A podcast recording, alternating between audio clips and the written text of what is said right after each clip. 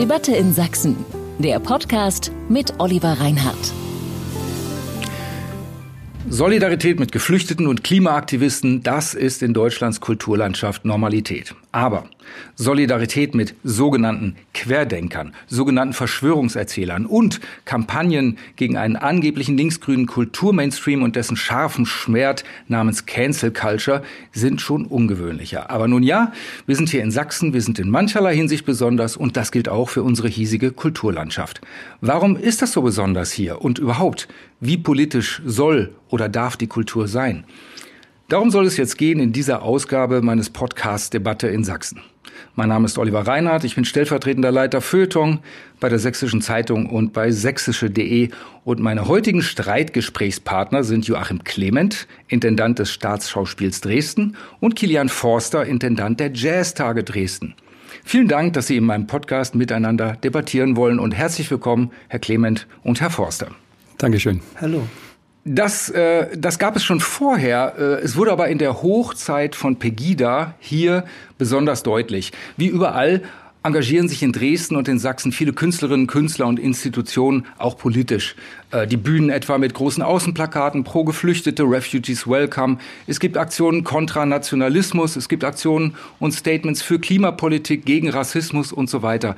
Äh, nun sind aber viele Menschen der Ansicht, die Kultur soll weitgehend unpolitisch sein. Beginnen wir also unser Gespräch mal mit einer Gretchenfrage an Sie beide.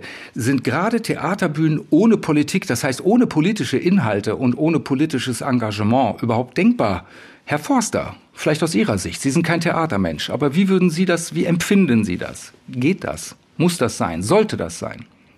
Also ich denke, äh, ob Theater oder Musik oder Kultur generell äh, ist zuerst mal Nahrung für die Seele, für das Herz, für den Geist. Kultur ist immer Ausdruck auch der eigenen Identität, der regionalen Identität, der nationalen Identität oder seiner persönlichen Identität.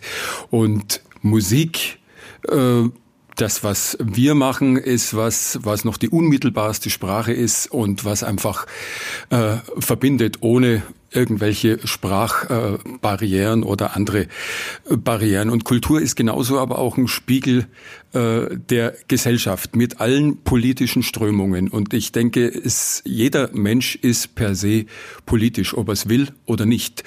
Und insofern äh, denke ich, muss auch äh, die Kunst die Politik widerspiegeln, äh, muss die Kunst auch provozieren, muss die Kunst auch aufrütteln. Zusätzlich, es darf aber nie im Vordergrund sein und ich denke auch, es darf nie parteipolitisch sein, sondern es muss universell äh, sein und die Werte hochhalten. Und ich finde vor allem ganz wichtig, äh, dass aber die Kulturförderung äh, absolut äh, unpolitisch äh, sein muss, äh, sprich dort keine Vorgaben in irgendeiner Richtung äh, gemacht werden dürfen, damit die Kunst wirklich frei ist. Da gehen wir gleich auch nochmal genauer drauf ein. Das ist ein sehr spannender Punkt.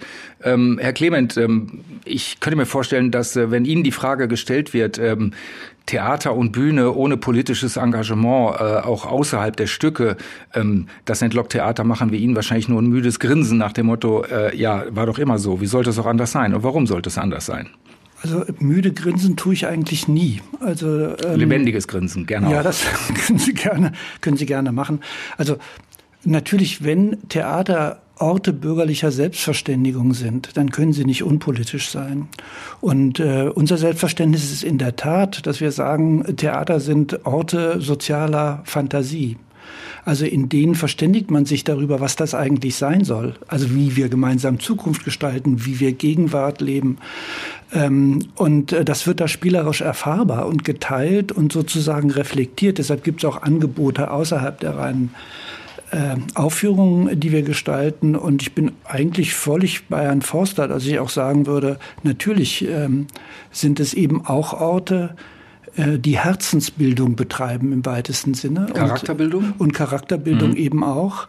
Ähm, und ähm, also es ist ja auf der Bühne so, zumindest im Sprechtheater, jeder Dialog besteht aus Rede und Gegenrede. Also so überhaupt entstehen Situationen, die man dann dramatisch oder wie auch immer nennen könnte oder äh, in bestimmte Formen gebracht. Aber es sind eben auch Freiräume, auch Freiräume der Demokratie und ähm, frei gestaltbare Räume der Demokratie. Und deshalb können die auch Widerspruch hervorrufen. Das können Künste ja ohnehin. Und ähm, und sie können etwas in Bewegung bringen. Sie können vor allen Dingen aber auch die Menschen dazu einladen, die Umstände, in denen sie leben, als gestaltbar zu erfahren. Das ist nämlich eine der Aufgaben, die zur künstlerischen Arbeit schon auch dazu gehört, dass wir etwas gestalten können, indem wir gestalten dass man etwas tut, dass man partizipiert an der Gesellschaft, an der Gestalt der Gesellschaft, an dem Miteinander, auch am politischen Miteinander natürlich. Ne? Selbstverständlich. Mhm. Herr Forster, äh, Sie haben eben äh, die, äh, das Stichwort Subventionierung, also Förderung, mit ins Spiel gebracht. Und äh, Sie haben ja vor einiger Zeit bei einer Diskussion im Entschuldigung, darf ich mal ja? dazwischenfunken? Das, ich finde, das sind so Begrifflichkeiten, da müssen wir mal aufräumen. Also subventionieren oder subventioniert werden notleidende Betriebe, weil sie nicht in der Lage sind, das, was sie brauchen, selbst zu erwirtschaften. Das können Kulturbetriebe gar nicht. Deshalb in dem Fall von Subvention zu sprechen, ist sozusagen die völlig falsche Begrifflichkeit. Also Krankenhäuser werden ja auch nicht subventioniert oder Kindergärten Wen oder finanziert Schulen. Dann lieber? Sie werden öffentlich finanziert mhm. und deshalb muss man da nur genau sein, weil ich überhaupt kein Interesse daran habe, eine mhm. Institution zu leiten, die notleidend ist. Das sind wir nämlich nicht. Ja, das Wording ist halt manchmal ein bisschen altmodisch. Es wird ja immer von öffentlichen Subventionen gesprochen oder von Fördermitteln, von Förderung. Finanziert geht natürlich auch. Das ist das neutralere und wertfreie freiere. Nehmen wir diese Vokabel einfach, äh, wenn Sie auch einverstanden sind, Herr ja. äh, Forster. Ähm, Im Stadtmuseum bei der Diskussion, auf die ich mich gerade bezoge, haben Sie noch einmal, Sie hatten es schon mal im Gespräch, glaube ich, mit unserer Zeitung gesagt, äh, Sie haben mal ähm, dafür plädiert, die, also nicht die subventionierte, sondern die äh, äh geförderte, die finanzierte, die öffentlich finanzierte Kultur zu entpolitisieren. Was haben Sie denn damit gemeint? Es ist auch noch ein Unterschied, ob man jetzt die freie Kultur äh, und Kunstszene nimmt oder ob man äh, jetzt die staatlichen oder städtischen Institutionen äh, nimmt. Dort ist, denke ich, zeitweise eine größere Freiheit da, außer dass natürlich dann der äh, Minister entscheidet, welcher Intendant wird genommen und äh, dort dann auch schon Einfluss genommen werden kann in die Persönlichkeit äh, oder in die Ideologie.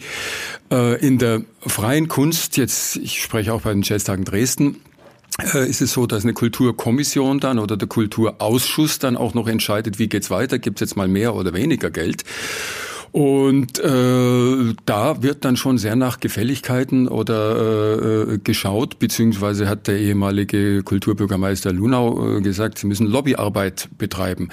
Und es müsste einfach konkrete Regularien geben, nach welchen Gesichtspunkten wird Kultur gefördert. Im Moment ist es ja so, dass es äh, je diverser man ist, je nachhaltiger äh, man ist, je mehr man gendert in den Anträgen etc., sind Kriterien, äh, wie die Kulturförderung ausfällt. Und wenn man dann äh, einen Friedensforscher einlädt oder wenn man einen Zigeunerabend macht, was ich in meiner Zeit als Dresdner Philharmoniker äh, unter Olivier von Winterstein noch äh, selbst gespielt habe mit Robby Lakatosch und das inklusive deutscher Grammophon äh, ein Zigeunerabend mit dem König der Zigeuner war, ist man plötzlich in der rechten Ecke, ist man plötzlich rassistisch.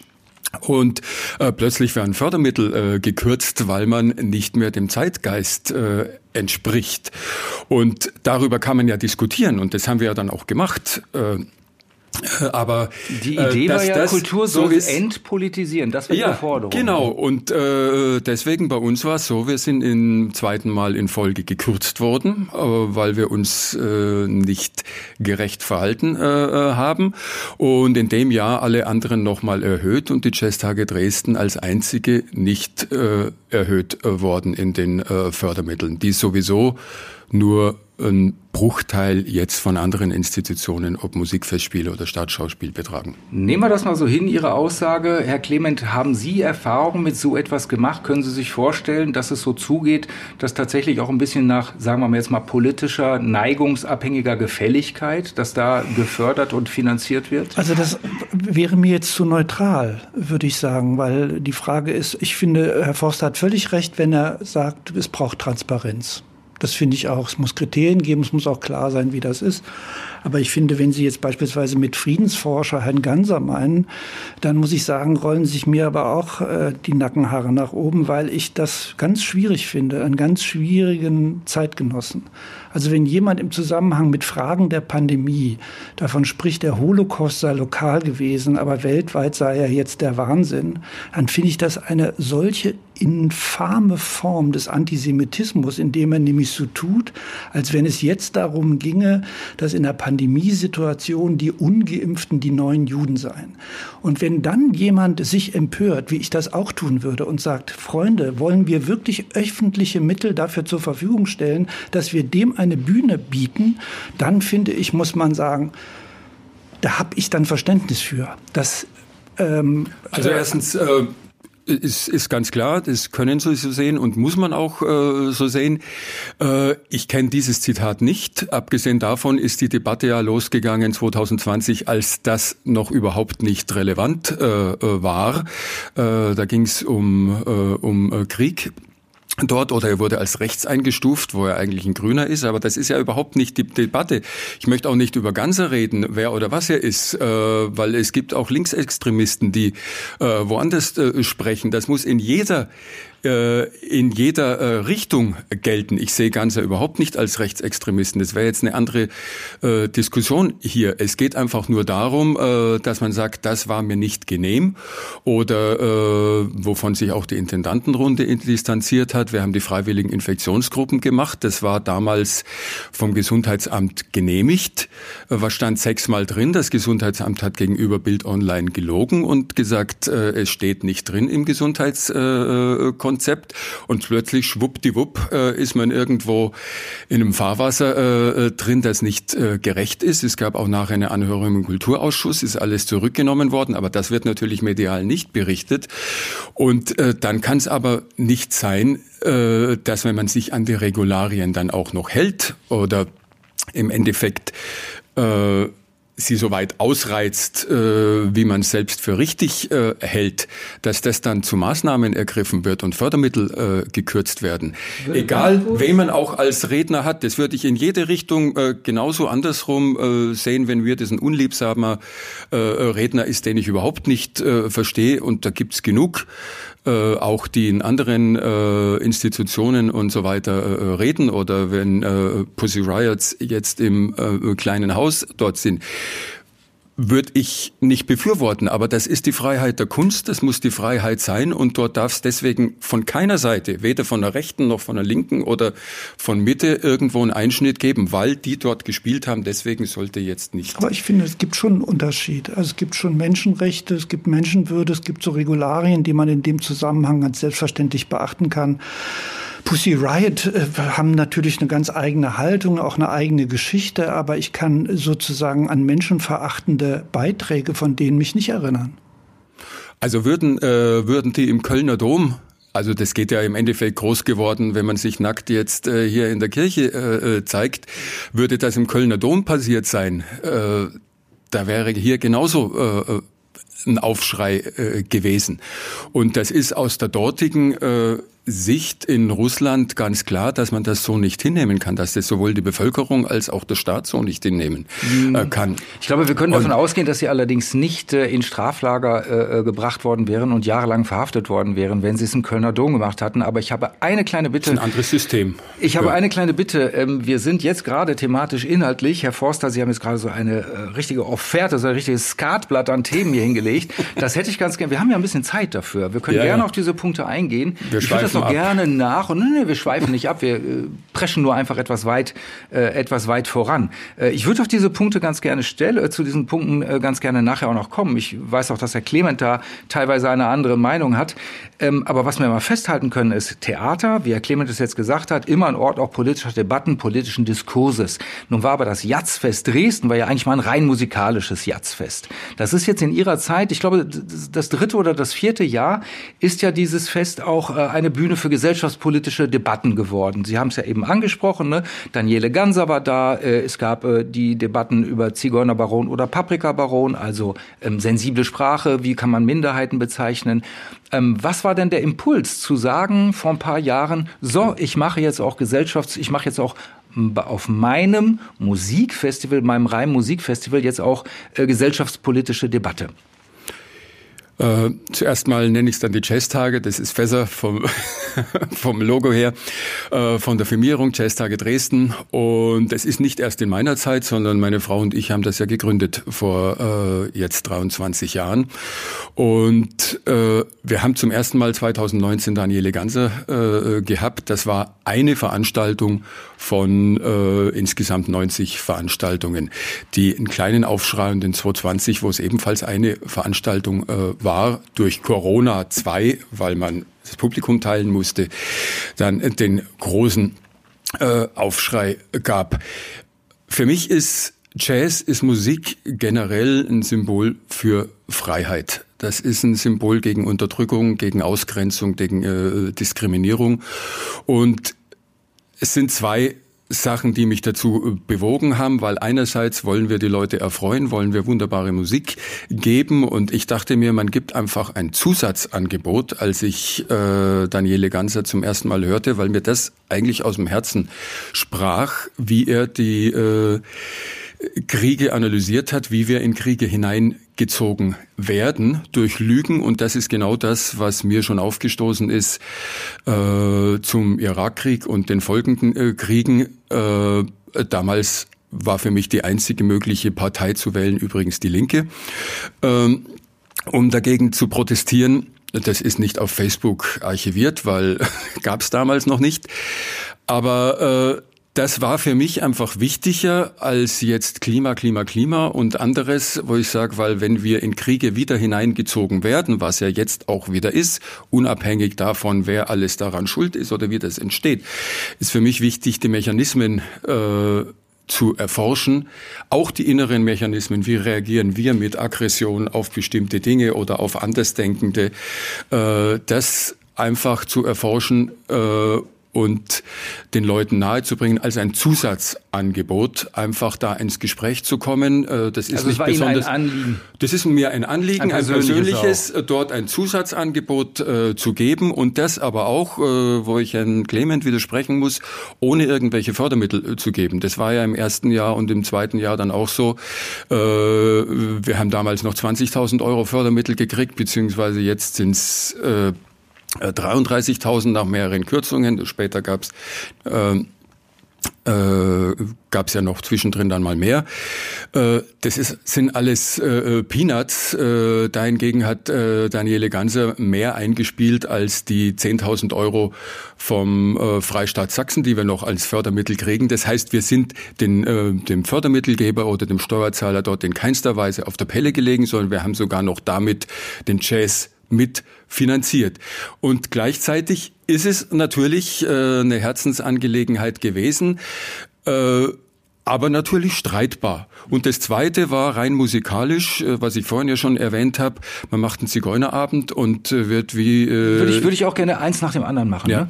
Eins nach dem anderen. Also Daniele Ganser, da gibt es ja nur das Problem, da gab es ja auch so etwas wie eine Boykottaktion. Dann Daniele Ganser ist natürlich jemand, der nun explizit, also er nennt sich zwar Friedensforscher, aber ist ja jemand, der nun explizit ganz eindeutig ausschließlich anti-westlich agiert, anti-NATO, anti-USA. Ähm, er äh, behauptet zum Beispiel, dass äh, die Anschläge auf die Twin Towers 9-11, dass das ein Inside-Job war der amerikanischen Regierung. Er legt es zumindest sehr, sehr stark nahe und das Publikum versteht das auch so. Und äh, an allem Unheil in der Welt, an allen Kriegen bis hin zum Ukraine-Russland-Konflikt ist eigentlich immer nur der Westen schuld in der Diktion und der Argumentation von Daniele Ganser. Das ist ja auch im letzten Jahr im November, ist das ja auch im Publikum aufgefallen, dass da viele Leute, dass da vier Leute auf dem Podium waren, sie auch auch. Und äh, drei waren einer Meinung und nur einer war sozusagen derjenige, der da widersprochen hat. Ähm, warum jemand wie Daniele Ganser, der nun ganz explizit nicht in Sachen, wie soll man sagen, ähm, ausgewogene Bildung, ausgewogene Darstellung da ist, sondern der wirklich eine sehr extreme Position hat, nämlich indem er sagt, es ist immer nur eine Seite schuld daran. Also ich bin Musiker und ich liebe den Kontrapunkt.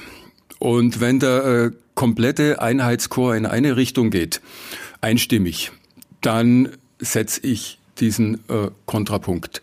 Und äh, es ist nicht richtig, äh, dass äh, der böse Westen und einschließlich die Schuld des Westens an allen Kriegen etc. Wir haben auch das Thema Europa der Herzen gemacht. Also uns liegt Europa einfach wirklich am Herzen, diesen Zusammenschluss dort äh, zu finden.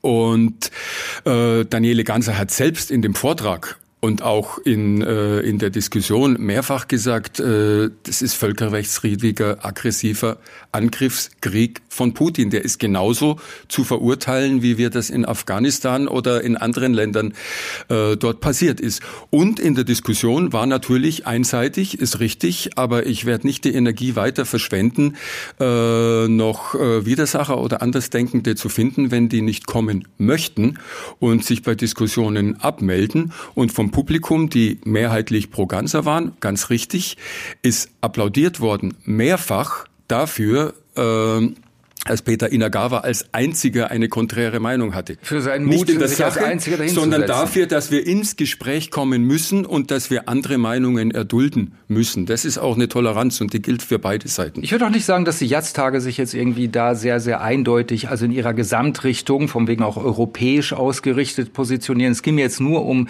äh, Daniele Ganser, der das ja tut aber was Sie gesagt haben, äh, Herr Forster, da, da will ich ja ohnehin auch unbedingt noch mal äh, drauf hinzu. Also gibt es so etwas, Herr Clement? Würden Sie sagen, es gibt so eine Gesellschaft, auch eine Stadtgesellschaft? Ich habe damit begonnen, ich habe ja damit angefangen. Äh, gibt es hier auch so eine Art Antikultur, Mainstream-Strömung? Also ist das richtig, was Herr Forster sagt, dass äh, auch im kulturellen Bereich im Grunde genommen eine große Meinung propagiert wird, eine Haltung und dass es deswegen wichtig und sinnvoll und vor allen Dingen nötig ist, einen Kontrapunkt zu setzen, wie er es versucht hat, zum Beispiel mit Daniel Daniele Ganser? Also ähm, auch ich liebe als Musikliebhaber den Kontrapunkt, das ist ja gar nicht die Frage. Aber ich finde, man muss aufpassen, wo man anfängt zu verharmlosen. Also ich finde, wenn wirklich, Sie haben das ja auch schon beschrieben, jemand wie Ganser hingeht und sagt, der Anschlag auf die Twin Towers war ein Inside-Job, dann ist das eine Ungeheuerlichkeit. Das kann man einfach gar nicht dulden. Das ist ein unglaublicher Quark. So, das ist das eine. Das andere ist, dass ich sehe diese Mainstream-Kultur als äh, überwiegend links oder liberal, die sehe ich überhaupt nicht. Also ähm, das finde ich immer eine latente Unterstellung, äh, meistens von denjenigen, die selber Interessen verfolgen im Hinblick auf die Vereinnahmung von Kultur. Und ähm, ich kann das gar nicht ähm, in dieser Entschiedenheit sozusagen ausmachen. Also ist auch nicht meine Beobachtung. Mhm.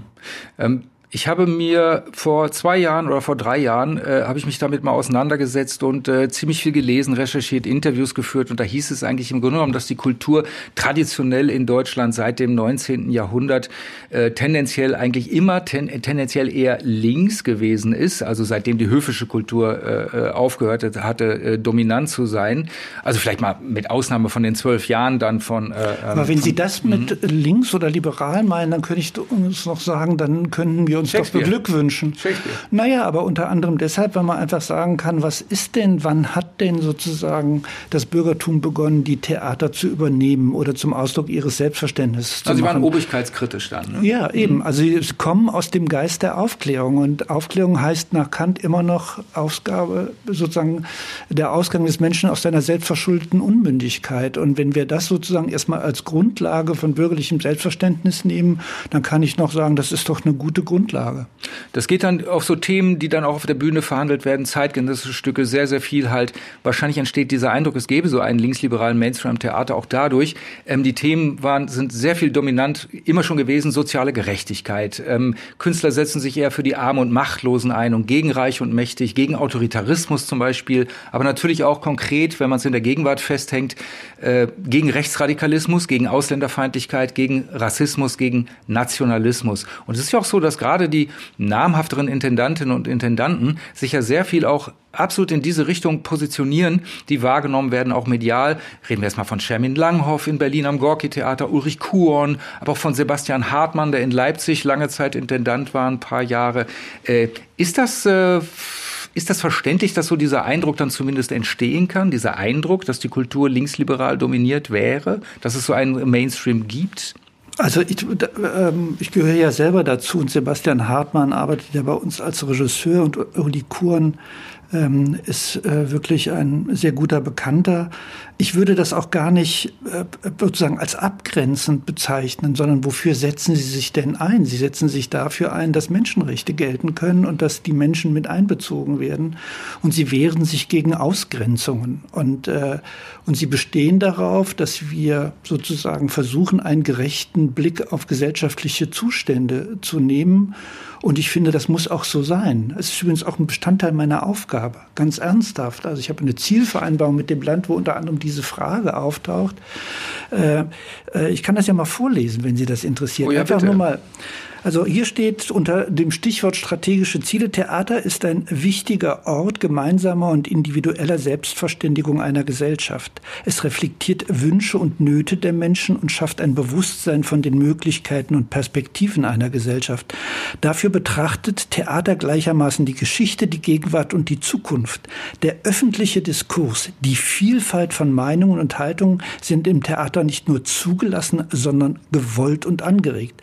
Es ist damit ein Ort demokratischer Übung und Toleranz in der Mitte der Gesellschaft. Zunehmend soll es Wege zu neuen gesellschaftlichen Schichten und Gruppen beschreiten. Ein Ziel ist es, das Bewusstsein für aktuelle Probleme und soziale Missstände zu schärfen. Dabei werden unter anderem die Themen Inklusion, Diversität, Geschlechter- und Generationengerechtigkeit sowie Nachhaltigkeit und digitale Transformation in den Fokus gerückt. Das ist, Ist das für Sie von links? Ist das für Sie Bis links? auf den Herr letzten? Absa äh, Absatz bin ich dort voll, äh, voll dafür. Im letzten Absatz wer- werden eben genau wieder ein paar Ziele, politische Ziele definiert. Und ich habe den Gefühl, natürlich werden Sie sagen, äh, Sie sind nicht links äh, jetzt hier, weil der ganze politische Kompass verrutscht ist.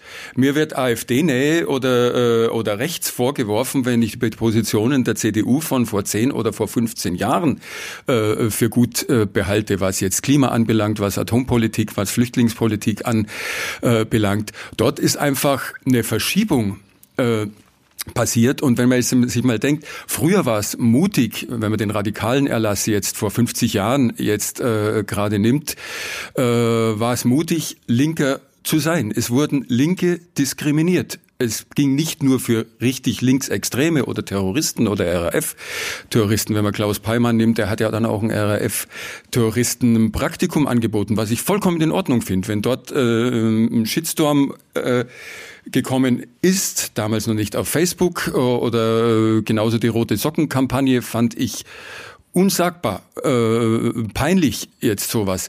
Und Jetzt ist es so, wenn man normale konservative Positionen auch hat, und deshalb stärkt ja auch die AfD äh, dermaßen, dann ist man zeitweise schon rechtsextrem.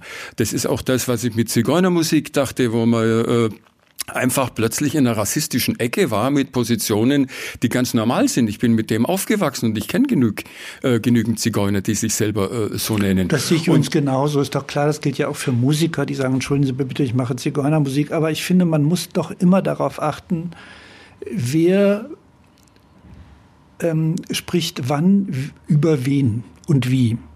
Und das ist doch genau das, was den Unterschied ausmacht. Natürlich, finde ich, muss man sensibel sein. Das erleben wir doch im Moment in der ganzen Restitutionsdebatte beispielsweise, die beispielsweise in Dresden hier auch die SKD. Äh, ähm, Also die äh, Rückgabe zum betreffen. Beispiel von Raubgut. Ne? Von Raubgut, ja, dazu gehören ja zum Beispiel auch menschliche Gebeine und so weiter, aber auch die Benin-Masken und so weiter. Auch Bücher, die äh, in der, in der, im Rahmen der sogenannten Arisierung äh, in den 30er Jahren an Bibliotheken gekommen sind, aus jüdischem Besitz zum Beispiel. wo man einfach nur sagen ne? muss, wenn in anderen kulturellen Räumen sozusagen äh, das einfach nicht, ähm, wenn das als äh, äh, Übergriffigkeiten, als Angriff, als im Hinblick auf die Identitäten, die kulturellen Identitäten empfunden wird, dann haben wir darauf Rücksicht zu nehmen und dann muss man sich darüber austauschen.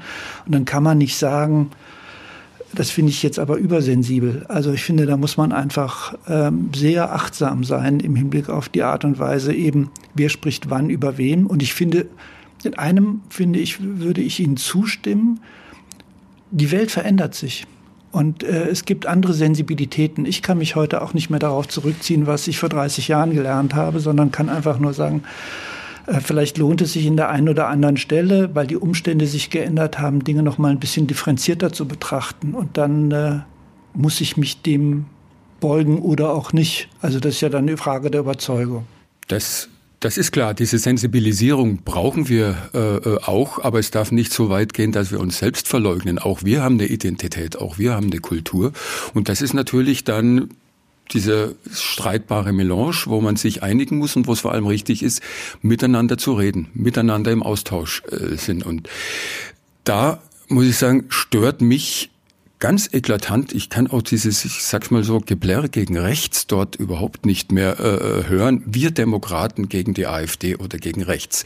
Die AfD ist genauso eine demokratische Partei wie die Links oder die Grünen. Äh, dort gibt's Extremisten, bei der AfD gibt's Extremisten und die gehören genauso dazu. Wenn wir die ausgrenzen oder diffamieren, wie viele das sehen. Dann macht man sie zu Märtyrern und äh, im schlimmsten Fall zu Terroristen. Und das ist ja bei links genauso passiert. Das ist das, wo ich den Bogen spannen will äh, jetzt hier äh, zu dem radikalen Erlass. Natürlich äh, bringt das das Immunsystem für Freiheit äh, äh wird aktiviert, äh, indem man sagt, wir lassen uns das nicht bieten. Und äh, da ist es auch richtig gewesen, dass äh, man als Linker in den Theatern wirklich Rebellion gemacht hat und das war auch mutig. Wenn man heutzutage für Diversität, für äh, Gendergerechtigkeit oder für Nachhaltigkeit äh, dort ist oder grüne Themen äh, äh, bringt, äh, dann ist es meines Erachtens nicht mehr mutig, sondern ist es reine Regierungslinie, die man äh, dort vertritt. Ich weiß auch selber noch, früher als Student, äh, Zeitschrift Natur, äh, äh, wenn man es nimmt, das waren die alternativen Medien. Das ist inzwischen Mainstream durch die Institutionen äh, gegangen, ist allgemeingut und da ändert sich in der Tat die Zeit, dass es jetzt andere Alternativen gibt und da wäre es schön, wenn wir nicht wieder einen neuen radikalen Erlass haben, der ja schon zeitweise da ist mit Berufsverboten und allem Möglichen für sogenannte Corona-Leugner. Ich kenne keinen einzigen, der Corona leugnet, sondern der die Maßnahmen nicht für gerechtfertigt hält. Herr, Herr Forster, Sie, sind, Sie preschen schon äh, wieder sagen, ganz weit ja. vor. Das ist die Frage, die ich am Schluss äh, Ihnen stellen wollte. Aber meinetwegen ziehen wir die kurz vor und kehren da nochmal zurück zu dem Anfang von dem, was Sie gesagt haben. Ähm, man merkt ja, da drückt Sie, das drängt ganz vieles aus Ihnen heraus, aus Ihren Erfahrungen. Ähm, Stichwort AfD, ähm, Stichwort äh, Linksextremismus. Ähm, Sie sagen dann also, meine letzte Frage hätte lauten sollen, muss man mit allem über alles reden? Und äh, bis jetzt werden ja Grenzen gezogen. Ähm, Sie würden also sagen, äh, also machen Sie Grenzen dafür, dass Sie dazwischen, dass die AfD, ich meine, gut, eine demokratisch gewählte Partei heißt jetzt nicht unbedingt oder Linkspartei, dass diese Partei in sich auch demokratisch ist vom Charakter her. Nun ist ja die AfD eine Partei, die äh, vom Verfassungsschutz gerade beobachtet wird, weil erheblicher Verdacht besteht, dass sie in Gänze rechtsextremistisch ist. Das ist ja dann schon noch mal ein kleiner Unterschied. Unterschied. Ähm, wie sehen Sie das? Auch mit der AfD, mit, äh, mit Links- wie Rechtsextremisten? Kann man das in einen Topf schmeißen? Kann man das zusammen nennen und zusammen da ein, ein Urteil fällen? So macht man das oder muss man da differenzieren? Herr Clemens. Also ich bin immer für Differenzieren, aber ich bin auch dann dafür, genau zu sein. Ähm, ähm, ich finde wirklich auch, es gibt Fragen, die muss dann der Verfassungsschutz klären. Das finde ich wirklich. Man kann einfach nur sich sozusagen dann auch Verlautbarungen anhören, man kann bestimmte Meinungen hinterfragen und muss man einfach zur Kenntnis nehmen, dass dann bestimmte Positionen ausgesprochen fragwürdig sind. Aber das, die Diskussion haben wir allen halben. Ich finde immer schwierig, so einfach aufeinander zu verweisen. Ich fand zum Beispiel zuletzt sehr mühsam, die Debatten darüber, über eine Klimaraft zu sprechen. Klima, äh, Klimaterroristen Klima, ist ja ein bekanntes Schlagwort geworden. Ja, geworden und dachte einfach auch, also ist es jetzt wirklich so, dass man immer die Hoheit über den Stammtischen sozusagen Herrn Dobrindt überlassen muss, wo ich einfach nur dringend vorwarnen kann, weil es eben etwas ist, was die Gesellschaft nicht zusammenbringt.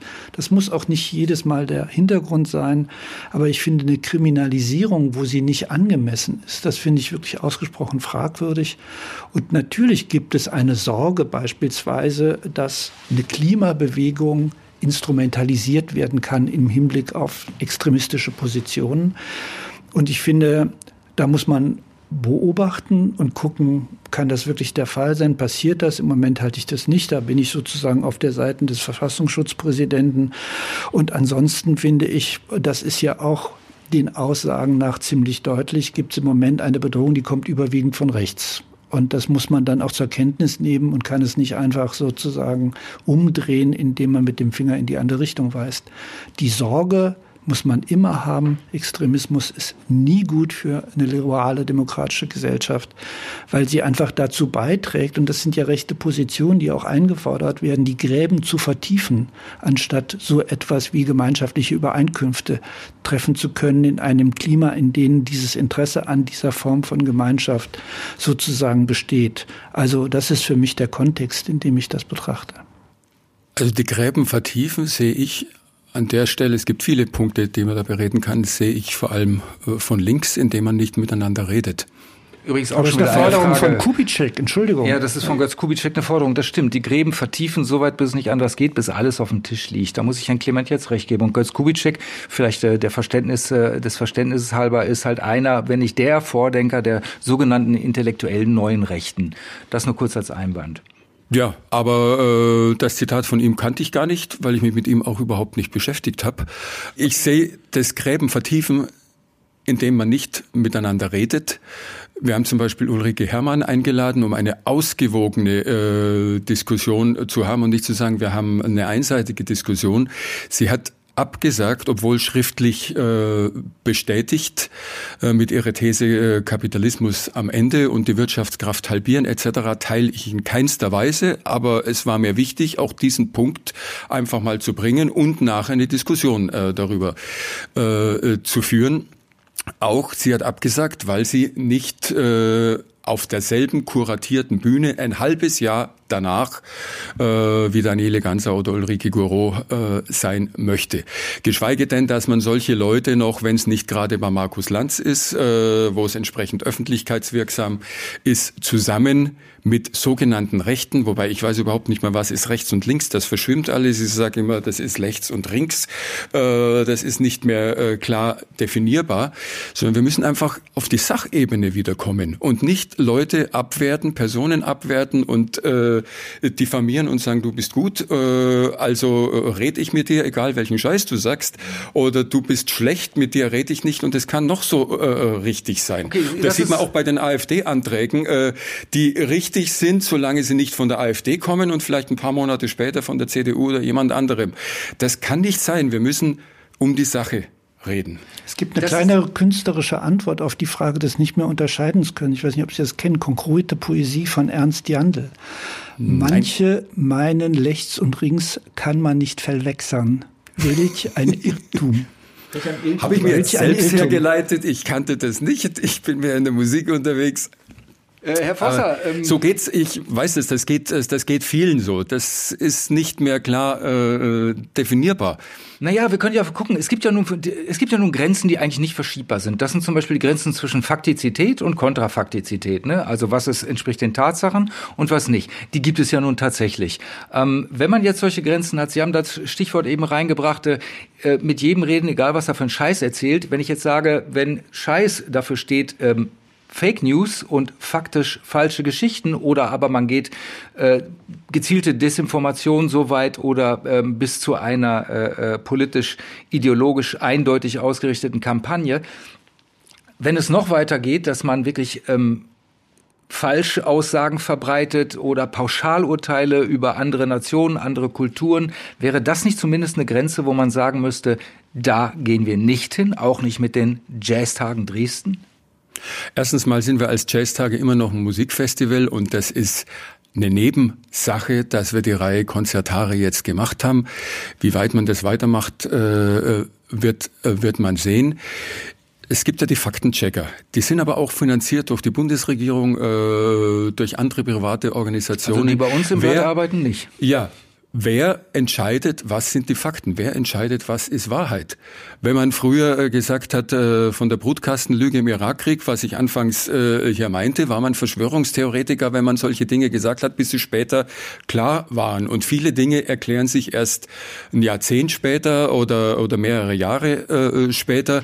Ich würde mir auch wünschen, dass die NSU-Akten geöffnet werden. Ich würde mir wünschen, dass die Verträge mit Pfizer veröffentlicht werden. Wie kann es sein, dass sowas einfach unter den Tisch gekehrt werden? Die Akten Zum John F. Kennedy-Mord etc., all das, das ist ein Ding, äh, da müssen natürlich Verschwörungstheorien gestellt werden, um Verschwörungspraktiken aufzuklären. Früher hat man dafür einen Pulitzerpreis gekriegt, äh, wenn man Watergate-Skandal aufgeklärt äh, hat. Es müssen auch dort Falschbehauptungen da sein, aber wer entscheidet es? Wir können das nicht entscheiden, kein Mensch kann das entscheiden, nur die, die bei einer Verschwörung dabei waren, wissen das. Ob das jetzt ein Inside-Job war bei 9-11 oder ob das jetzt Osama Bin Laden war, auch wenn es Osama Bin Laden war, das war die größte Verschwörung oder eine der größten Verschwörungen, die es gab. Das ist die Theorie der Amis und deswegen zogen die gleich danach in Krieg, dass es Osama Bin Laden war. Den Beweis, hieb- und stichfest, dass wir 30 Jahre in Afghanistan waren, äh, ist nicht geliefert. Das ist auch eine Verschwörungstheorie und äh, so ist alles, was wo wir nicht selber dabei waren, im Endeffekt eine Theorie. Ich würde aber, so, entschuldigen, soweit, das soweit, ist mir, soweit, nee, soweit. ist mir zu einfach. Nee, wirklich, Herr Reinhardt, das kann man doch nicht durchgehen lassen. Entschuldigung. Ich wollte ja gerade was dazu sagen, aber Sie können das selbstverständlich. Nein, aber ich will deshalb dazu was sagen, weil ich finde, doch, es gibt die Möglichkeit, Dinge zu überprüfen. Und ähm, man kann sagen, 9-11, alles, was man darüber weiß, niemand würde Ihnen heute absprechen, dass die rechtlichen Voraussetzungen, die vermeintlich geschaffen worden sind, sozusagen um den Irakkrieg zu legitimieren, also Chemiewaffen und so weiter, ähm, das war nicht so. Das hat aber, haben damals schon ganz viele Menschen gesagt und haben das in Frage gestellt. Ich kann mich sehr genau daran erinnern, ne? I'm not convinced und so weiter. Ähm, auch im Hinblick auf andere. Ich finde, man muss die Dinge immer einzeln betrachten. Und äh, man kann daraus nicht aus Pausch und Bogen machen, wenn etwas sozusagen ähm, in einem Fall instrumentalisiert worden ist, dass dann grundsätzlich alles in Frage zu stellen ist.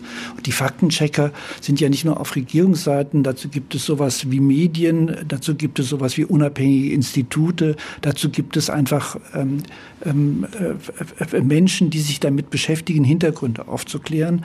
Und ich finde eigentlich, dass wir doch im Moment sozusagen in ähm, unserer repräsentativen Demokratie dafür noch ganz gute Instrumente haben und bin nach wie vor der Meinung, dass ich mir hier verlässlich ein Meinungsbild bilden kann, wenn ich weiß, welche Quellen verlässlich sind. Und ähm, damit komme ich bis jetzt in meinem Leben gut zurecht. Das denkt ich, aber jeder. Ganz kurz, ja? ganz kurz, Herr Forster. Äh, ich muss natürlich jetzt auch als Journalist und als äh, Mitglied sozusagen der Medienlandschaft und als studierter Historiker äh, muss ich natürlich sagen, was Sie, wenn, wenn wir dieser Ansicht folgen, von wegen alles muss in Zweifel gezogen werden und nur die Menschen, die bei irgendetwas dabei gewesen sind, wissen, was geschah, dann müssten wir aufhören, über Karl den Großen zu reden, über August den Starken, weil niemand, der heute in Diskussion was dazu sagen kann, ist dabei gewesen. Das war natürlich provokant. Ist mir das schon klar. Ist ist, mir schon äh, klar. Der Punkt ist nur so, dass das ist dann nihilistisch. Da müssen wir wirklich aufpassen, ne? wenn Sie sagen, äh, ja. nie, man kann nichts überprüfen. Es gibt Wissenschaften, es gibt Empirie, es gibt Historiker, Politologen, Soziologen. Es gibt Leute, die nichts anderes tun, jahrzehntelang, Tausende auf der ganzen Welt, um zu gucken, um zu recherchieren, um zu forschen, menschliche Verhaltensweisen, politische Geschichten aufzudecken. Wir haben Recherchekombinate äh, äh, in Deutschland, die wirklich große Skandale auch aufdecken, Cum-Ex und so etwas. Ne? Das wäre ja nie ans Licht gekommen, wenn es bin so etwas da, nicht gäbe. Ich bin da vollkommen dabei. Also es gibt schon vieles, wo man sagen kann, das ist, ist richtig ist doch klar. und, und jeder Mensch braucht Vertrauen. Das Aber ist in der Liebe ich, so, das ist wie in der Politik ich hinaus, so. Weil Sie haben eben gesagt, Grenzen und was ist richtig, was ist falsch, das kann man gar nicht so sagen. Und ich behaupte dann tatsächlich auch, doch, in vielen Dingen kann man das so sagen. Es gibt vor allem immer wieder verschiedene Perspektiven auf dasselbe äh, Problem oder auf dieselbe äh, Sache. Und beide Seiten, ich sage jetzt mal äh, die Corona-Maßnahmen, Skeptiker äh, wie äh, Befürworter haben ihre Wissenschaftler. Und wenn eine Seite behauptet, alle Wissenschaftler sind sich einig oder die Wissenschaft ist einig, dann ist das einfach Humbug. Dort war man sich in keinster Weise einig. Und das ist mein großer Vorwurf äh, dort auch, indem er Andersdenkende dort von Anfang an, gerade in der Corona-Sache ist es äh, sehr hochgekommen, ausgegrenzt hat, diffamiert hat, äh, als Schwurbler bezeichnet hat, als Corona-Leugner. Genauso Klimaleugner. Was soll Klimaleugner? Niemand leugnet das Klima. Wenn ich sage, ich leugne den maßgeblich menschlichen Einfluss auf die Änderung des Klimas, ist ein bisschen längerer Satz, aber das wäre differenziert. Klimaleugner ist einfach eine Pauschalisierung, genauso wie Corona-Leugner. Das ist eine Schlagwortisierung. Und auch das ist was, man wo man sagen könnte, ja. mit Holocaust-Leugner gleichgesetzt irgendwo, weil das ist das Totschlagargument, das man dort bringt. Äh, das ist dann im Endeffekt auch eine Verharmlosung ja, äh, des Holocausts. Also Holocaust ja.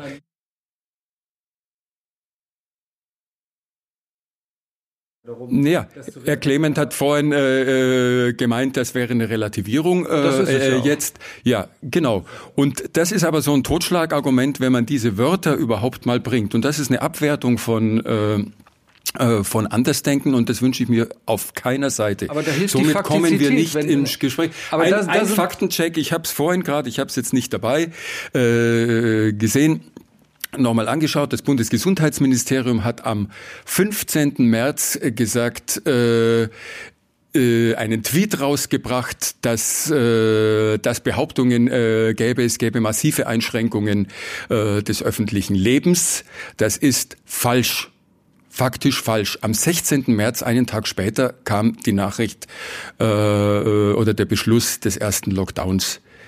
Das sind einfach, das schafft kein Vertrauen sowas. Ich will das und, überhaupt nicht in äh, keiner Weise verteidigen, Herr Foster, in so, vielen, in so vielen Dingen passiert. Und Wenn wir in einer Entwicklung sind, die niemand kennt, kann man nur vorläufige Erkenntnisstände reflektieren. man muss lernen, und es war ein ganz schlimmes Lernen, und wir wissen heute noch wahnsinnig viele Sachen gar nicht. Deswegen bin ich sehr für Zurückhaltung bei einem Urteil, das war falsch, das war richtig, wenn es eine Entwicklung anbelangt, deren Folgen und Konsequenzen wir noch gar nicht absehen Also was können, ich verstehen, ne? was ich Entschuldigung, was ich verstehen kann, ist, dass man das irritierend findet, ne? dass auf der einen Absolut. Seite gesagt wird, das wird nicht so sein. Auf Viele kommunikative Seite, Katastrophen passiert. Die hat es da gegeben, aber ich meine, das wissen wir doch beide, weil wir, wenn wir auch sozusagen Sie äh, mit einem privaten Festival, ich sozusagen als Leiter einer staatlichen Institution, äh, gelitten haben wir doch gemeinsam mit unserem Publikum unter diesen Einschränkungen. Das ist doch gar keine Frage. Aber wir haben doch deshalb gelitten, weil wir in einer Situation waren, wo wir unsicher waren, ob wir mit Veranstaltungen in bestimmten räumlichen Situationen nicht andere gefährden. Äh, die Frage ist, war das in allen Fällen immer notwendig und richtig an der einen Stelle? Und da wäre ich der Meinung von Herrn Reinhardt, dass wir sind da auf etwas gestoßen, womit wir alle keine Erfahrung hatten. Hinterher ist man dann immer schlauer. Wir hatten in Sachsen, finde ich, was ich sehr bedauert habe, auch noch mal eine besondere Situation, weil wir einfach eine Impfquote hatten, die deutlich unter dem Bundesdurchschnitt war und am Ende dazu geführt hat, dass wir einen Lockdown mehr hatten als in anderen Bundesländern. Und darunter leiden wir zum Teil noch heute, weil wir die Kontinuität, die es woanders gab, um wieder Nähe zu Publikum aufzubauen, einfach, äh, da fehlen uns einfach genau diese Zeiten. Und äh, auf der anderen Seite kann ich einfach nur sagen, ich habe die politischen Entscheidungsträger damals damals ähm, nicht beneidet sozusagen nicht.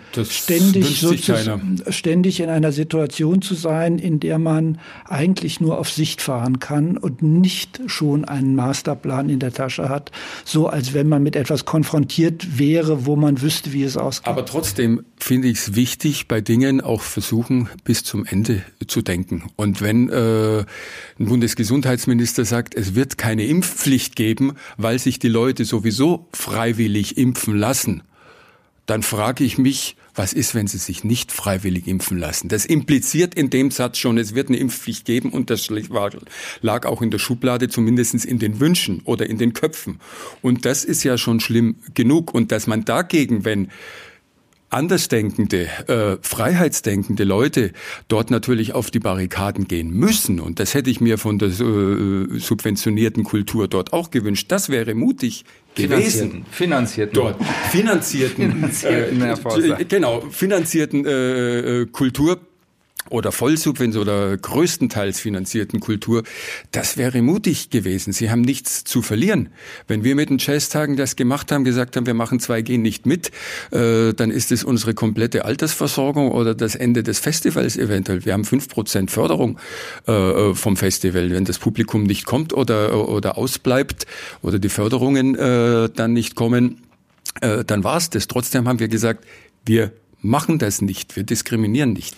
Es ist ja so, dass sich auch die Kultur, auch die Institutionen aber sehr wohl engagiert und politisch positioniert haben in der Corona-Zeit, oder nicht? Ich denke da jetzt mal äh, äh an diese Aktion äh, ohne Kunst und Kultur wird's still, an die leeren Stühle, die leeren Tafeln. Äh, Sie haben sich auch positioniert, äh, Herr Clement. Äh, warum nicht, warum nicht in die Richtung, wie Herr Forster es gerade sich gewünscht hat, naja, oder sich weil, gewünscht hätte? Weil ich kann ja einfach nur sagen, als Leiter einer Institution sind Sie sowohl für die Gesundheit der eigenen Mitarbeiter mitverantwortlich, das gehört einfach zum Verantwortungsbereich, als auch dafür, dass sich bei Ihnen Zuschauerinnen und Zuschauer nicht infizieren. So. Und die Rahmenbedingungen, die haben wir uns ja nicht selber gemacht, sondern die waren Vorgaben. Und natürlich muss man denen dann auch folgen, wenn es wissenschaftlich erwiesen erstmal sozusagen keine anderen Maßgaben gibt.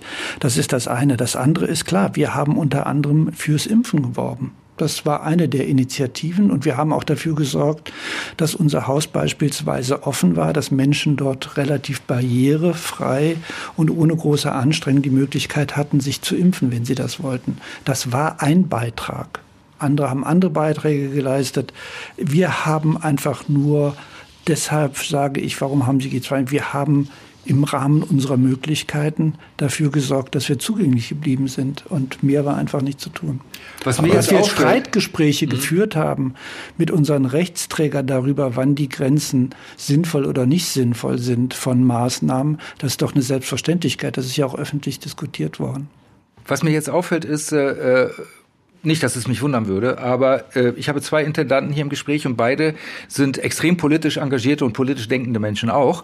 Äh, das Weniger Schöne daran für eine Diskussion ist natürlich, immer wieder unterhält man sich über die Politik, aber nicht darüber, was, warum engagieren wir uns jetzt politisch mit unseren Institutionen oder mit unserem Festival, was ja das eigentliche Thema ist äh, bei uns äh, äh hier in diesem Podcast heute. Deswegen nochmal die Frage, Herr Forster, ähm, wenn wir uns die, äh, wenn wir uns mal anschauen, was es für Reaktionen jetzt gegeben hat. Also Ulrike Herrmann, äh, die man wirklich auch nicht als Linksextremistin bezeichnen kann, sagt, ich möchte da nicht in dem Zusammenhang mit Daniele Ganser und Ulrike Gero kommen. Ulrike Gero, eine Politologin, die gesagt hat, Bundesregierung muss vor ein Tribunal wegen ihrer Corona-Politik ne, vor einigen Monaten und äh, deswegen äh, auch in der Kritik stand. Wenn jetzt der Vorsitzende einer Vereinigung äh, von Roma in äh, Sachsen sagt, mir ist das zu rassistisch, was soll das mit diesen Namen Zigeunerbaron, Paprikabaron, Baron. Ähm, ist das für Sie dann alles, sind das falsche Reaktionen oder kann das sein, dass diese Leute auch vielleicht ihre Gründe dafür haben, warum sie sagen, nein, wir machen da nicht mit? Weil uns scheint diese Veranstaltung einfach äh, nicht gut austariert zu sein, nicht offen genug zu sein und nicht fair und äh, antidiskriminierend meinetwegen zu sein. Also ich habe Herrn Seidi äh, jetzt als äh, Vorsitzender von Romna Sunal mehrfach eingeladen und auch ihm garantiert, dass es diskriminierungsfrei sein wird, die Diskussion, und äh, dass wir niemanden abwerten und dass ich interessiert bin an seiner Sichtweise. Ich will das auch verstehen, warum das so ist, wo dort der Schmerz ist, warum äh, jemand so reagiert, warum mich jemand öffentlich als Rassist bezeichne, weil ich einen Zigeuner einlade, der sich selber noch auf der Bühne sagt, ich bin ein Zigeuner.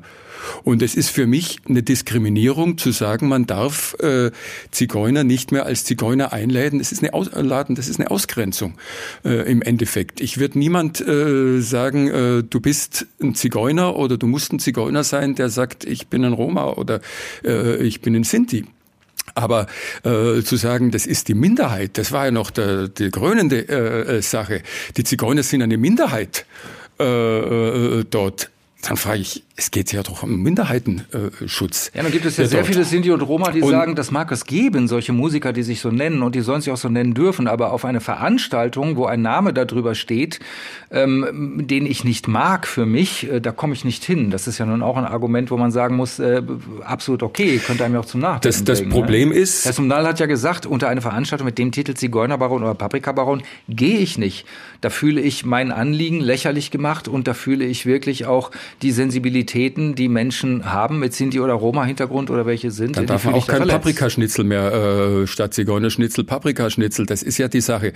Äh, das ist genau der Punkt, wo er gesagt hat, da gehe ich nicht hin. Wenn jemand sagt, das ist ja das genau das gleiche wie Paprikaschnitzel oder Zigeunerschnitzel. Nein, nicht das, nicht das gleiche, aber die Umbenennung äh, äh gab's. Und ich habe Zuschriften gekriegt auf Facebook, wo man sagt, die Musikgeschichte muss neu umgeschrieben werden und äh, wir dürfen Zigeunerbaron nicht mehr sagen. Und das ist ja auch äh, das das Problem äh, in den staatlichen Kunstsammlungen, wenn man sagt, man äh, etikettiert die Werke, man benennt äh, den Mohren um.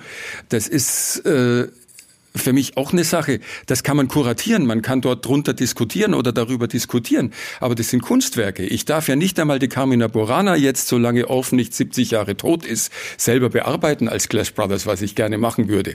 Das sind Urheberrechte, die ich dort übertrieben äh, äh finde. Aber da muss Und man sagen, Moment, aber ich finde, da muss man wirklich auch redlich sein, weil es ist mir zu pauschal. Also wenn man jetzt über die SKD redet, was hat denn dort stattgefunden? Erstens, die Titel sind nicht vom Himmel gefallen und die Kunst ist nicht mit dem Titel entstanden, sondern zum Teil gibt es ja Zuschreibungen von Titeln zu Werken, bei der SKD zum Beispiel zu einem Werk von Rembrandt. Und wenn man dann den Titel sozusagen ja also auch also nicht Werke, die gar keinen Namen hatten, die hatten, einen verliehen bekommen die haben, einen verliehen bekommen ja. haben in einer bestimmten Zeit, die gar nichts sozusagen mit der Autorenschaft zu tun haben. Und man reagiert darauf, indem man darauf aufmerksam macht und das Ganze dann entsprechend ändert, dann finde ich, ist man doch einfach nur klug.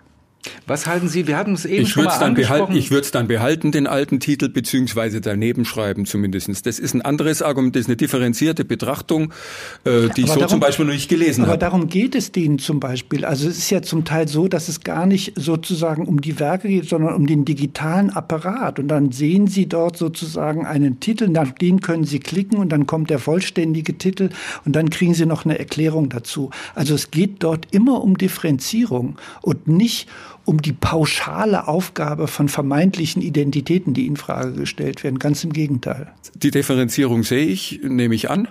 Äh, ich wollte noch zu Herrn Seidi dann oder zu Frau Herrmann äh, sagen, es hat den Verdacht, und das ist natürlich auch was, äh, was sich Leute dann denken, dass es an Sachargumenten fehlt. Also ich finde es einfach feige, nicht mutig zu sagen, ich komme da nicht, ich diskutiere nicht mit anderen, weil das dient der eigenen Sache auch nicht. Ich möchte das auch verstehen. Ich schätze zum Beispiel die Analyse von Ulrike Herrmann äh, sehr, dass sie sagt, wir müssen die Wirtschaft halbieren, wenn wir wirklich den Treibhauseffekt äh, stoppen wollen. Ich teile dort äh, auch die Meinung von Herrn Clement, was, was äh, die Klimaabkommen Apokalypse anbetrifft, äh, überhaupt nicht. Das ist mir zu viel Panikmache. Ich habe fünf Weltuntergänge schon überlebt. Ich kenne diese Panikmache seit dem Waldsterben äh, schon als Junger. Ich habe da noch gar nichts zum Aber, Klima gesagt. Äh, ich weiß. Aber Dresdner Reden geht, äh, geht viel äh, davon auch. Aber sie analysiert das, was äh, was ich gut finde, dass er sagt, wenn wir wirklich das Klima retten wollen, dann müssen wir dort einen Schritt weitergehen, dann funktioniert dieses grüne Wachstum nicht. Äh, also müssen wir jetzt, die Wirtschaft halbieren, jetzt komplett. Reden wir schon wieder und das ist für mich links, Ja, aber das ist für mich, weil Sie sagten, das ist linksextrem, zu sagen, wir halbieren die Wirtschaft auf die, äh, auf äh, die Wirtschaftskraft von äh, 1977 oder was auch immer äh, das ist. Und damals gab es uns ja auch oder ging es uns ja auch gut. Das ist schon brutal und linksextrem und das würde uns kaputt machen. Ich hätte eine Frage an Sie gehabt und so ein Braten riecht man dann vielleicht auch, aber ich meine das ernsthaft. Was ist, wenn wir unsere Wirtschaft halbieren und das Klima ändert sich immer noch? Wie oft halbieren wir dann nochmal? Und das ist eine ehrliche Analyse, das finde ich auch gut, dass wir solche Gedanken haben, aber wir müssen uns über andere technologische Möglichkeiten dann äh, Gedanken machen, in der Zukunft positiv weiter zu kommen. Sehen Sie, Neue Herr Forster, Kulturen wir sind jetzt schon wieder dabei, wo ich eben gesagt habe, das ist die große Falle, in die wir heute wahrscheinlich ab und zu mal tappen werden. Wir reden über Politik und nicht deswegen, wie wir uns politisch engagieren. Unsere Zeit ist auch fast schon vorbei. Äh, ich glaube aber sagen zu dürfen, dass sowohl bei, äh, äh, bei, bei, bei Frau Herrmann als auch bei Herrn Seidi der Verdacht eigentlich nicht wirklich besteht, dass die argumentative Schwächen haben. Interessantes Argument war, wie gesagt, ähm, ich kann ja mal sagen, wie Journalisten und Medien äh, vorgehen äh, und überhaupt Publizisten. Ähm, das ist genauso wie bei Corona, es ist auch mit dem Klima. Äh, man hat da widersprüchliche Forschungsmeinungen. Man guckt, wer ist das, der da widersprüchliche Meinungen hat und irgendwann sagt doch mal, wie wird, guckt man doch mal, wie wird argumentiert und wie viele sind das? Und wenn ich merke, jetzt sagen wir mal, dass 900 Leute sagen, Klimawandel, damit schaut so und so aus und zwölf Leute sagen, nein, das ist aber ganz anders. Da kann man nicht anders als sagen, die Forschungsmeinung und aller Wahrscheinlichkeit nach äh, sieht es eher nach Version A aus als nach Version B, die von weniger Menschen gestützt wird. Das sind dann Näherungswerte, äh, ohne die man nicht klarkommt, dass man äh, nicht so tun kann, als wäre die Forschung wirklich gespalten 50 Prozent sagen A, 50 Prozent sagen B. Das wird ja immer wieder gerne behauptet. Das sind ja falsche Symmetrien, äh, die wir herstellen. Und davor muss man sich natürlich schon schützen. Ich würde gerne was ergänzen wollen, Herr Reinhardt, weil Sie Ich wollte Sie jetzt eh noch um eine Ergänzung bitten.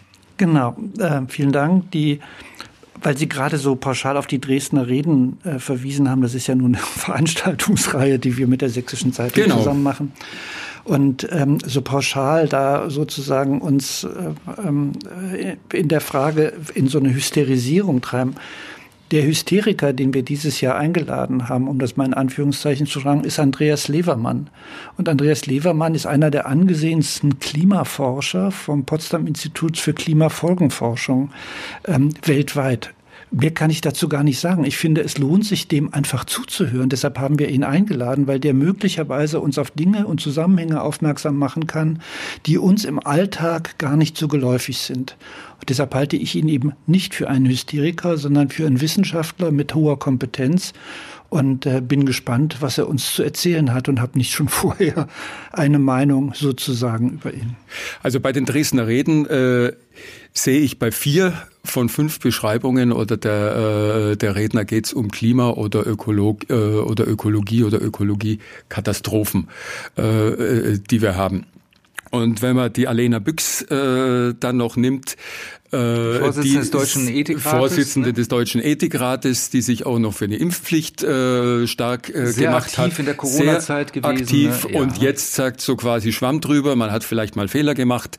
Äh, da würde ich es jetzt mutig, um wieder auf die Linken, die in den 70er Jahren mutig äh, gewesen sind oder Grüne, die äh, in den 90er oder 80er Jahren äh, mutig waren und einseitige Positionen äh, gebracht haben, wünschen, dass man zum Beispiel den Münchner Philosoph und Wirtschaftsinformatiker Professor Dr. Christoph Lüttke nimmt, ehemals äh, Ethikrat, bayerischer Ethikrat, der ist rausgeschmissen worden, weil er eine andere Meinung hatte. Und er hat in der NZZ jetzt auch gesagt, kein Mensch braucht einen Ethikrat, der nur die Regierungslinie rechtfertigt. Diese Polarität brauchen, äh, brauchen wir eigentlich, das ist mein Wunsch, dass man dort auch ins Gespräch kommt. Weil wenn man immer nur von, äh, ich habe jetzt nicht gesprochen, dass äh, in den Dresdner Reden Klimahysterie betrieben wird, äh, aber man hört das Tag aus, Tag ein, Klima, Klima, Klima und ich kann es dort nicht hören und viele andere auch nicht. Wir müssen dort rauskommen und schauen, wie kommen wir positiv in die Zukunft, dass der Mensch auch einen Mehrwert hat. Sonst nimmt man es nicht an. In den Entwicklungsländern gleich überhaupt nicht. Dort ist das Thema überhaupt äh, nicht on vogue, weil dort hat man ganz andere Probleme. Und die letzte Generation naja, oder Klima... liegt ja vielleicht daran, dass Nestle gerade den Brunnen gekauft hat, den man eigentlich bräuchte, um das eigentliche Dorf zu versorgen. Aber das ist eine das andere Sache. Aber die Klimakleber werden zu Extremisten und die werden, wenn es jetzt um die Klima-RAF, was wir am Anfang hatten, äh, indem man sie ständig befeuert und äh, auch sagt, das ist auch so eine Sache, der, der unterschiedlichen Bewertung äh, wird die Sixtinische Madonna beschädigt, sagt Frau Ackermann. Äh, ja, das ist natürlich äh, nicht in Ordnung. Das geht, äh, das geht so nicht. Aber der Rahmen, der Rahmen, der, der Rahmen, der Rahmen ist ist richtig. Auch das wurde übertrieben äh, oft äh, dargestellt jetzt von Rechten. Ähm, dann äh, geht das natürlich überhaupt nicht, äh, aber es geht ja um eine gute Sache. Und dieses Aber, wenn man eine Corona-Maßnahmen äh, Gegendemonstration gehabt hat, äh, da ist überhaupt nicht um die Inhalte gegangen, sondern mit weit weniger Bagatelldelikten, weil man keine Maske getragen hat. Wenn man gegen Masken äh, demonstriert, äh, ging es eigentlich nur darum und nicht um welche Inhalte, welche Wissenschaftler haben äh, diejenigen Demonstranten äh, vorzuweisen. Und dort wünsche ich mir eine Ehrlichkeit, äh, und nicht eine Scheinheiligkeit. Kommen wir dann kurz nochmal zurück genau auf dieses Ding. Aktivitäten, politische, gesellschaftspolitische Aktivitäten von kulturellen Institutionen, Festivals und so weiter. Ähm, das ist jetzt so ein Punkt, äh, Herr Forster meint, glaube ich, gerade, es gab ja von Ihnen auch eine Solidaritätsadresse, genau wie Frau Ackermann. Äh, Sie haben gesagt, die Ziele der Klimakleber, der sogenannten, ähm, das war Frau Ackermanns äh, Statement, da stehen wir hinter, aber diese Aktionen, die heißen wir nicht gut. Ja, aber das, ich hab ja, bin ja mal vom MDR dazu befragt worden und ich habe dann auch gesagt, äh, mir geht's wirklich in der Tat darum, dass man nicht im Vorfeld kriminalisiert, sondern man muss sozusagen auch Gewaltfreiheit zur Kenntnis nehmen. Die Menschen haben allen Bewusstsein dafür, dass wenn sie äh, gerecht Gesetze verletzen, die für alle gelten, dass sie dafür gerade stehen müssen. Das ist das eine. Und ich habe auch gesagt, wenn sie eine Veranstaltung von uns stören würden, dann würde ich natürlich die Polizei holen, weil die Menschen da sind, an einer Veranstaltung zu folgen und sozusagen sich nicht etwas anderes anhören zu lassen. Diese Form von Differenzierung muss ja sein. Aber grundsätzlich finde ich, muss man doch sagen, an einem historischen Punkt. Das wäre dann auch der Unterschied zwischen uns, Herr Forster. Ich zuck da gar nicht zusammen, wenn wir sind an einem sogenannten Kipppunkt, wie das Klimafolgenforscher beschreiben, wo wir einfach sagen, wenn wir jetzt bis zu einem bestimmten Termin bestimmte Dinge nicht auf den Weg bringen, dann haben wir ein großes Problem, weil die können wir nicht mehr zurückdrehen. Das ist der Grund, warum es im Moment sozusagen auch diese heftigen Debatten gibt und die großen Forderungen, dass die Politik die selbst gesteckten Ziele, die man mal verabredet hat, unter anderem in Paris, dann auch bitte mit Maßnahmen so hinterlegt, dass die Rahmenbedingungen dann auch eingehalten werden. Das ist doch das, um was es im Moment geht. Ansonsten bin ich sehr dafür, unterschiedliche Meinungen zusammenzubringen. Wir haben im Moment eine Aufführung im Staatsschauspiel Gas von Georg Kaiser, wo wir immer an zwei von drei Terminen unterschiedlichste Menschen einladen, über bestimmte Dinge zu reden im Zusammenhang mit diesem symbolischen Energiebegriff, den es dabei Kaiser hat. Äh, und wir haben zum Beispiel zuletzt Volker Lösch gehabt, den Regisseur, zusammen mit dem Politologen Hans Vorländer, die darüber geredet haben, wie ist denn überhaupt Klimaprotest? Was stimmt daran oder was stimmt daran nicht? Oder wir hatten Edi Kreuzkamp-Aumüller, also eine Unternehmerin, zusammen mit dem technischen Direktor unseres Hauses, um die Fragen geht, was bedeutet das denn eigentlich? Energiewirtschaft unter bestimmten Umständen und wie funktioniert das? Und möglicherweise werden wir demnächst auch einen dieser sogenannten Klimaaktivisten einladen, aber möglicherweise auch mit einem jungen Unternehmer, um mal zu fragen, wie da die unterschiedlichen Positionen zusammen oder nicht zusammenkommen. Also diese Form von gesellschaftlichem Dialog, den kann man ja sozusagen befeuern in der Auseinandersetzung. Das ist das eine. Und dann zweitens kann ich nur sagen, engagieren wir uns beispielsweise in einem Netzwerk von Kulturinstitutionen, Hashtag WOD Weltoffenes Dresden, weil wir einfach bemerkt haben, zumindest als ich schon am Haus war, gehörte das Haus schon dazu, dass es sinnvoll ist, gemeinsam aufzutreten, um beispielsweise im Zusammenhang mit dem 13. Februar dafür zu sorgen, dass öffentliche Plätze durch Kunst und Reflexion im Zusammenhang mit diesen Erinnerungsfragen besetzt werden und diese Plätze dann nicht instrumentalisiert und besetzt werden können durch rechte Ideologen. Und da finde ich politisches Engagement im Hinblick auf eine Stadtgesellschaft und eine lebendige Demokratie ausgesprochen hilfreich. Unser Gespräch hat es noch einmal gezeigt. In Dresden kann also von einer Kulturlandschaft in den engen Grenzen eines linksgrünen Gesinnungskorridors nun wahrlich keine Rede sein. Ähm, und wer die Meinungsvielfalt, mal ganz abgesehen von den konkreten Inhalten, wer die Meinungsvielfalt schon als Wert an sich betrachtet, der kann sich über zu wenig Politpluralismus in der sächsischen Kultur nun wahrlich nicht beklagen. Ähm, das war der Podcast äh, Debatte in Sachsen mit Oliver Reinhardt zum Thema Wie viel Pro Politik braucht die Kultur und welche? Sie finden diesen Podcast wie die übrigen Folgen überall da, wo es gute Podcasts gibt. Ich bedanke mich ganz herzlich bei unseren Zuhörerinnen und Zuhörern für ihre Aufmerksamkeit und vor allem bei meinen Gästen. Merci vielmals fürs Mitstreiten. Kilian Forster und Joachim Clement. Kommen Sie gut durch die Tage und bleiben Sie uns treu. Ja, vielen Dankeschön. Dank. Vielen Dank. Debatte in Sachsen. Der Podcast mit Oliver Reinhardt.